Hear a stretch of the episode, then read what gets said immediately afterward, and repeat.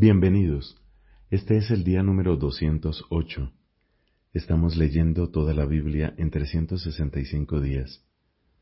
Hoy tenemos textos del libro de Nehemías, del libro de los Proverbios y de la carta de San Pablo a los Colosenses. Recordemos con frecuencia que no merecemos esta palabra. Es un don de Dios y por eso lo acogemos con humildad, con gratitud y con profunda esperanza, esta semilla ha de dar fruto en nosotros. En el nombre del Padre y del Hijo y del Espíritu Santo. Amén. Del libro de Nehemías, capítulo 9. El día 24 de ese mes los israelitas se reunieron para un ayuno, vestidos de sayales y cubiertos de polvo. Los de la estirpe de Israel se separaron de todos los extranjeros y se presentaron para confesar sus pecados y las faltas de sus padres. Una vez ubicados en sus puestos, durante una cuarta parte del día se leyó el libro de la ley del Señor su Dios, y durante otra cuarta parte confesaron sus pecados y se postraron delante del Señor su Dios.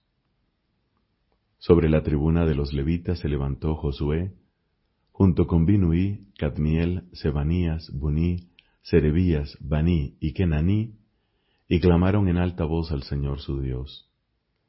Luego los levitas, Josué, Cadmiel, Baní, Hasbanías, Serebías, Jodías, Sebanías y Petajías dijeron, Levántense, bendigan al Señor su Dios, desde siempre y para siempre. Se ha bendecido tu nombre glorioso, que supera toda bendición y alabanza. Y Esdras dijo, Tú eres el Señor, solo tú. Tú hiciste los cielos, lo más alto del cielo y todo su ejército, la tierra y todo lo que hay en ella, los mares y todo lo que contienen. A todo eso le das vida, y el ejército del cielo se postra ante ti. Tú, Señor, eres el Dios que elegiste a Abraham, lo hiciste salir de Ur de los Caldeos, y le pusiste por nombre Abraham al ver que su corazón te era fiel, concluiste con él la alianza, para darle el país de los cananeos, de los hititas, de los amorreos, de los pericitas, de los jebuseos y girgasitas, y para dárselo a su descendencia. Y has cumplido tus palabras, porque eres justo. Tuviste la miseria de nuestros padres en Egipto, oíste su clamor junto al mar rojo, hiciste signos y prodigios contra el faraón, contra sus servidores y todo el pueblo de su país, porque sabías con qué arrogancia los habían tratado. Así adquiriste un renombre que perdura hasta hoy. Abriste ante ellos el mar, y ellos lo cruzaron sin mojarse los pies, pero a sus perseguidores los hundiste en el abismo, como una piedra en las aguas caudalosas. Los guiaste de día con una columna de nube, y de noche con una columna de fuego, para iluminarles el camino que debían recorrer. Tú bajaste a la montaña del Sinaí y hablaste con ellos desde el cielo, les diste normas justas y leyes fidedignas, preceptos y mandamientos excelentes. Les hiciste conocer tu santo día sábado, y les prescribiste mandamientos, preceptos, y una ley por medio de Moisés tu servidor. Tú les diste pan del cielo para saciar su hambre hiciste brotar agua de la roca para calmar su sed, y les mandaste ir a tomar posesión de la tierra que con la mano en alto habías jurado darles. Pero nuestros padres se mostraron arrogantes, se obstinaron y desoyeron tus mandamientos. Se negaron a obedecer sin acordarse de las maravillas que habías hecho por ellos. Se obstinaron, empecinándose en volver a su servidumbre en Egipto, pero tú eres el Dios del perdón, compasivo y misericordioso, lento para enojarte y lleno de fidelidad. Por eso no los has abandonado. Ellos se fabricaron un ternero de metal fundido diciendo, Aquí está tu Dios, el que te hizo salir de Egipto, y así cometieron un gran ultraje. Pero aún entonces, por tu gran misericordia, no los abandonaste en el desierto la columna de nube no se alejó de ellos de día para guiarlos por el camino, ni la columna de fuego durante la noche para iluminarles el camino que debían recorrer. Tú les diste tu buen espíritu para que supieran discernir, no les quitaste el maná de la boca y les diste agua para calmar su sed. Cuarenta años los sustentaste en el desierto y nunca les faltó nada. No se gastaron sus vestidos ni se les hincharon los pies. Tú les entregaste reinos y pueblos y se los repartiste como zona fronteriza. Tomaron posesión del país de Sijón, rey de Hezbón, y del país de Og, rey de Basán. Multiplicaste sus hijos como las estrellas del cielo, y los introdujiste en la tierra que habías prometido a sus padres en posesión. Los hijos entraron y tomaron posesión del país, y tú sometiste ante ellos a los habitantes del país, los cananeos. Los pusiste en sus manos, igual que a sus reyes y a los pueblos del país, para que ellos los trataran a su arbitrio. Así conquistaron plazas fuertes y un suelo fértil. Se adueñaron de casas llenas de toda clase de bienes, de cisternas excavadas, viñas y olivares, y de árboles frutales en abundancia. Comieron hasta saciarse y engordaron, y por tu gran bondad vivieron en medio de delicias. Pero después fueron indóciles y se rebelaron contra ti. Arrojaron tu ley a sus espaldas, mataron a los profetas que los conminaban a volver a ti y cometieron grandes ultrajes. Tú los entregaste en manos de sus opresores y ellos los oprimían. En el momento de la opresión clamaban a ti, tú los escuchabas desde el cielo y por tu gran misericordia les mandabas salvadores que los salvaban de sus opresores. Pero apenas se sentían tranquilos, volvían a hacer el mal delante de ti y tú los abandonabas en manos de sus enemigos que los oprimían. Ellos volvían a invocarte y tú los oías desde el cielo. ¿Cuántas veces los salvaste por tu misericordia? Tú los conminabas a que volvieran a tu ley, pero ellos se mostraron arrogantes y no obedecieron tus mandamientos. Pecaron contra tus normas, las que el hombre debe cumplir para tener la vida. Volvieron la espalda con rebeldía, se obstinaron y no obedecieron. Tú fuiste paciente con ellos durante muchos años, les advertiste con tu espíritu por medio de tus profetas, pero ellos no escucharon y tú los entregaste en manos de otros pueblos. Sin embargo, por tu gran misericordia, no los has exterminado ni abandonado, porque eres un Dios compasivo y misericordioso. Y ahora, Dios nuestro, Dios grande, poderoso y temible, que mantienes la alianza y la fidelidad. No menosprecies las tribulaciones que nos han sobrevenido a nosotros, a nuestros reyes y a nuestros jefes, a nuestros sacerdotes y profetas, a nuestros padres y a todo tu pueblo, desde los tiempos de los reyes de Asiria hasta el día de hoy. Tú has sido justo en todo lo que nos ha sobrevenido, porque tú has obrado con fidelidad y nosotros cometimos el mal. Sí, nuestros reyes, nuestros jefes, Nuestros sacerdotes y nuestros padres no practicaron la ley, no hicieron caso de tus mandamientos ni de las advertencias que les habías hecho. Durante su reinado, en medio de los grandes bienes que les concediste y en la tierra espaciosa y fértil que les entregaste, ellos no te sirvieron ni se convirtieron de sus malas acciones. Mira que hoy estamos esclavizados. Sí, somos esclavos aquí, en el país que diste a nuestros padres, para que gozáramos de sus frutos y de sus bienes. Sus abundantes productos son para los reyes que tú nos has impuesto a causa de nuestros pecados, y ellos disponen a su arbitrio de nuestras personas y nuestro ganado. ¿En qué opresión hemos caído? Como consecuencia de todo esto, Asumimos un firme compromiso y lo consignamos por escrito. En el documento sellado atestiguan nuestros jefes, nuestros levitas y nuestros sacerdotes. En el documento sellado firmaron Nehemías el gobernador, hijo de Jacalías, y Sedecías, Seraías, Azarías, Jeremías, Pashur, Amarías, Malaquías, Hatús, Sebanías, Maluc, Harim, Meremot, Abdías, Daniel, Gineton, Baruch, Mesulam, Abías, Miamín, Maasías, Bilgai, Semaías. Estos son los sacerdotes. Luego los levitas, Josué, hijo de Asanías, Binuí de los hijos de Genanat, Cadmiel y sus hermanos, Sebanías, Jodías, Kelitá, Pelaías, Hanán, Micá, Rehob, Hasabías, Sakur, Serebías, Sebanías, Jodías, Baní, Medinú, luego los jefes del pueblo, Paros, Pajad Moab, Elán, Satú, Baní, Buni, Asgad, Bebai, Adonías, Bigvai, Adin, Ater, Ezequías, Asur, Odías, Hasum, Besai, Harif, Anatot, Nebai, Macpias, Mesulam, Gesir, Mesesabel, Sadoc y Pelatías, Hanán, Anaías, Oseas, Hananías, Hasub, Halohes, Piljas, Sobek, Rehum, Hasabna, Maaseías, Agías, Hanán, Anán, Maluk, Harim, Baana.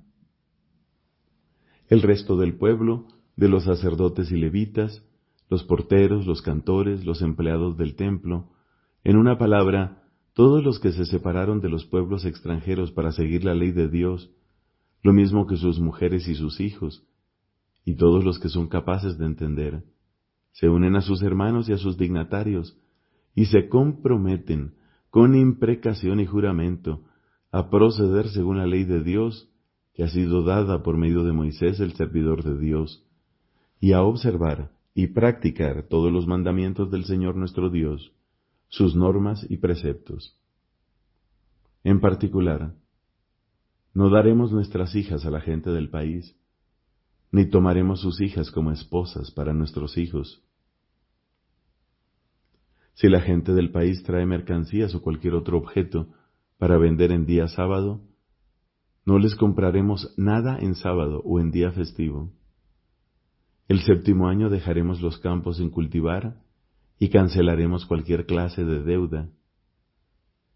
Nos imponemos la obligación de dar cada año un tercio de ciclo para el culto de la casa de nuestro Dios, para el pan de la ofrenda y la oblación perpetua, para el holocausto diario y los sacrificios del sábado, de las neomenias y solemnidades, para las ofrendas consagradas y los sacrificios de expiación por los pecados de Israel en una palabra, para todo el servicio de la casa de nuestro Dios. En cuanto a la ofrenda de leña, los sacerdotes, los levitas y el pueblo hemos echado suertes para que cada una de nuestras familias la traiga por turno a la casa de nuestro Dios en los tiempos fijados, año tras año, a fin de que arda en el altar del Señor nuestro Dios, como está escrito en la ley. Nos obligamos asimismo a traer a la casa del Señor año tras año los primeros frutos de nuestro suelo, las primicias de todos los árboles frutales y los primogénitos de nuestros hijos y de nuestro ganado, como está escrito en la ley. Los primogénitos de nuestro ganado serán llevados a la casa de nuestro Dios para los sacerdotes que prestan servicio en ella. Lo mejor de nuestra molienda, de nuestros productos, de toda clase de frutos, del vino nuevo y del aceite fresco, los llevaremos a los sacerdotes para los depósitos de la casa de nuestro Dios. El diezmo de nuestro suelo será para los levitas, y ellos mismos cobrarán el diezmo en todas las ciudades de nuestras zonas de cultivo. Un sacerdote, hijo de Aarón, estará con los levitas cuando cobren el diezmo, y los levitas harán llegar la décima parte del diezmo a la casa de nuestro Dios, para los depósitos del tesoro porque en esos depósitos los israelitas y los hijos de Leví colocarán las ofrendas de trigo, de vino nuevo y de aceite fresco. Allí están también los utensilios del santuario, los sacerdotes que prestan servicio, los porteros y los cantores. Así, no descuidaremos la casa de nuestro Dios. Palabra de Dios. Te alabamos, Señor. Del libro de los Proverbios, capítulo 27, versículos del 15 al 27. Gotera incesante en día de lluvia y mujer pendenciera se asemejan. Querer frenarla es como frenar el viento o recoger aceite con la mano. El hierro se afila con el hierro y el hombre en el trato con el prójimo. El que cuida una higuera comerá de su fruto, y el que respeta a su patrón recibirá honores. Como el rostro se refleja en el agua, así el hombre se mira a sí mismo en los demás. El abismo y la perdición son insaciables, e insaciables son también los ojos del hombre. Hay un crisol para la plata y un horno para el oro, pero el hombre es apreciado por su reputación. Aunque machaques al necio en un mortero, entre los granos, con un pisón, su necedad no se apartará de él. Conoce bien el estado de tus ovejas, presta mucha atención a tus rebaños, porque la riqueza no dura para siempre, ni una diadema indefinidamente. Una vez cortada la hierba, aparecido el renuevo y apilado el heno de las montañas, ten corderos para vestirte, chivos para pagar el precio de un campo, y bastante leche de cabra para alimentarte, para mantener a tu familia y para que vivan tus servidoras. Palabra de Dios. Te alabamos, Señor. De la carta del apóstol San Pablo a los Colosenses, capítulo 4. En cuanto a ustedes, patrones, concedan a sus servidores lo que es justo y razonable, recordando que también ustedes tienen un Señor en el cielo. Perseveren en la oración, velando siempre en ella con acción de gracias. Rueguen también por nosotros, a fin de que Dios nos allane el camino para anunciar el misterio de Cristo, por el cual estoy preso, y para que yo sepa pregonarlo en la debida forma. Compórtense con sensatez en sus relaciones con los que no creen, aprovechando bien el tiempo presente. Que sus conversaciones sean siempre agradables y oportunas, a fin de que sepan responder a cada uno como es debido. En lo que a mí se refiere, nuestro querido hermano Tíquico, mi fiel ayudante y compañero en el servicio del Señor, los informará de todo. Yo lo envío expresamente para que Él les dé noticias mías y los anime. Lo acompañará Onésimo, nuestro fiel y querido hermano, que es uno de ustedes. Ellos los pondrán al tanto de todo lo que pasa por aquí. Aristarco, mi compañero de prisión, los saluda. Lo mismo que Marcos, el primo de Bernabé, acerca del cual ya recibieron instrucciones. Si él va a verlos, recíbanlo bien. Igualmente lo saluda Jesús el que es llamado justo. De los que provienen del judaísmo, estos son los únicos que trabajan conmigo por el reino de Dios. Por eso han sido un consuelo para mí. También los saluda Epafras, su compatriota, este servidor de Cristo Jesús que ora incansablemente por ustedes, para que se mantengan firmes en la perfección, cumpliendo plenamente la voluntad de Dios. Yo doy testimonio de lo mucho que Él hace por ustedes y por los de la Odisea y de Hierápolis Finalmente, lo saludan Lucas, el querido médico, y Dimas. Saluden a los hermanos de la Odisea, especialmente a Ninfas y a la iglesia que se reúne en su casa. Una vez que hayan leído esta carta, háganla leer también en la iglesia de la Odisea, y ustedes a su vez lean la carta que yo envié a esa iglesia. Digan a Arquipo que esté atento al ministerio que recibió para servir al Señor y que lo cumpla bien. El saludo es de mi puño y letra. Pablo. Acuérdense de mis cadenas. La gracia esté con ustedes. Palabra de Dios. Te alabamos, Señor. Fin de la carta del apóstol San Pablo a los colosenses. la penitencia mueve al pecador a soportarlo todo con el ánimo bien dispuesto. En su corazón, contrición. En la boca, confesión. En la obra, toda humildad y fructífera satisfacción. Entre los actos del penitente, la contrición aparece en primer lugar. Es un dolor del alma y una detestación del pecado cometido con la resolución de no volver a pecar.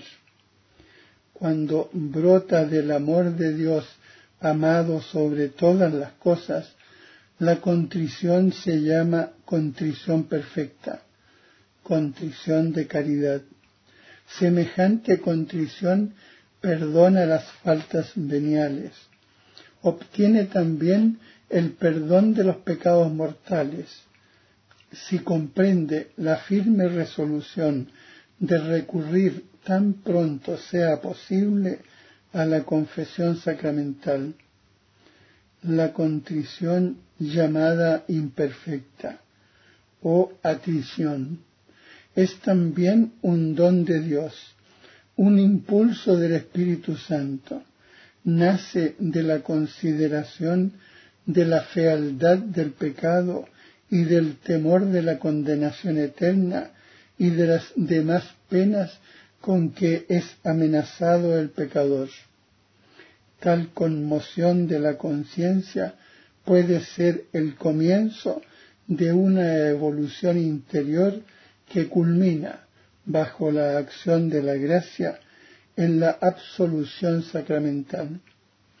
Sin embargo, por sí misma, la contrición imperfecta no alcanza el perdón de los pecados graves, pero dispone a obtenerlo en el sacramento de la penitencia. Conviene preparar la recepción de este sacramento mediante un examen de conciencia hecho a la luz de la palabra de Dios. Para esto los textos más aptos a este respecto se encuentran en el Decálogo y en la catequesis moral de los Evangelios y de las cartas de los apóstoles, sermón de la montaña y enseñanzas apostólicas. La confesión de los pecados, acusación, incluso desde un punto de vista simplemente humano, nos libera y facilita nuestra reconciliación con los demás. Por la confesión, el hombre se enfrenta a los pecados de que se siente culpable, asume su responsabilidad y por ello se abre de nuevo a Dios y a la comunión de la Iglesia con el fin de hacer posible un nuevo futuro. La confesión de los pecados hecha al sacerdote constituye una parte esencial del sacramento de la penitencia. En la confesión, los penitentes deben enumerar todos los pecados mortales de que tienen conciencia tras haberse examinado seriamente, incluso si estos pecados son muy secretos y si han sido cometidos solamente contra los dos últimos mandamientos del Decálogo, pues a veces estos pecados hieren más gravemente el alma y son más peligrosos que los que han sido cometidos a la vista de todos. Cuando los fieles de Cristo se esfuerzan por confesar todos los pecados que recuerdan, no se puede dudar que están presentando ante la misericordia divina para su perdón todos los pecados que han cometido. Quienes actúan de otro modo y callan conscientemente algunos pecados, no están presentando ante la bondad divina nada que pueda ser perdonado por mediación del sacerdote. porque si el enfermo se avergüenza de descubrir su llaga al médico, la medicina no cura lo que ignora.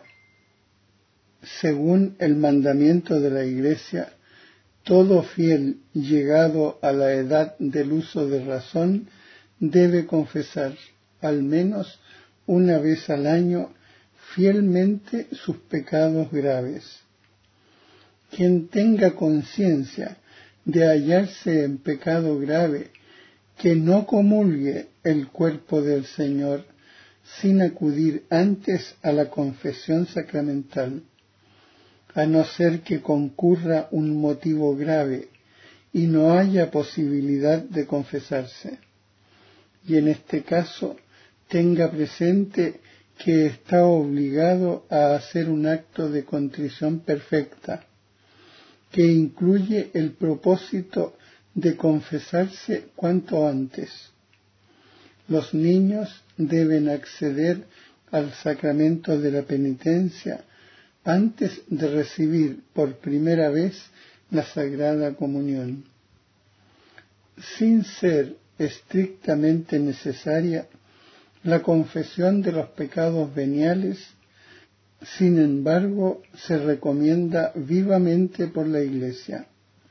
En efecto, la confesión habitual de los pecados veniales ayuda a formar la conciencia, a luchar contra las malas inclinaciones, a dejarse curar por Cristo, a progresar en la vida del Espíritu cuando se recibe con frecuencia mediante este sacramento el don de la misericordia del Padre, el creyente se ve impulsado a ser él también misericordioso. Quien confiesa y se acusa de sus pecados hace las paces con Dios. Dios reprueba tus pecados. Si tú haces lo mismo, te unes a Dios. Hombre y pecador son dos cosas distintas. Cuando oyes, hombre, oyes lo que hizo Dios. Cuando oyes pecador, oyes lo que el mismo hombre hizo. Deshaz lo que hiciste para que Dios salve lo que hizo es preciso que aborrezcas tu obra y que ames en ti la obra de Dios. Cuando empiezas a detestar lo que hiciste, entonces empiezas tus buenas obras nuevas, porque repruebas las tuyas malas, practicas la verdad y vienes a la luz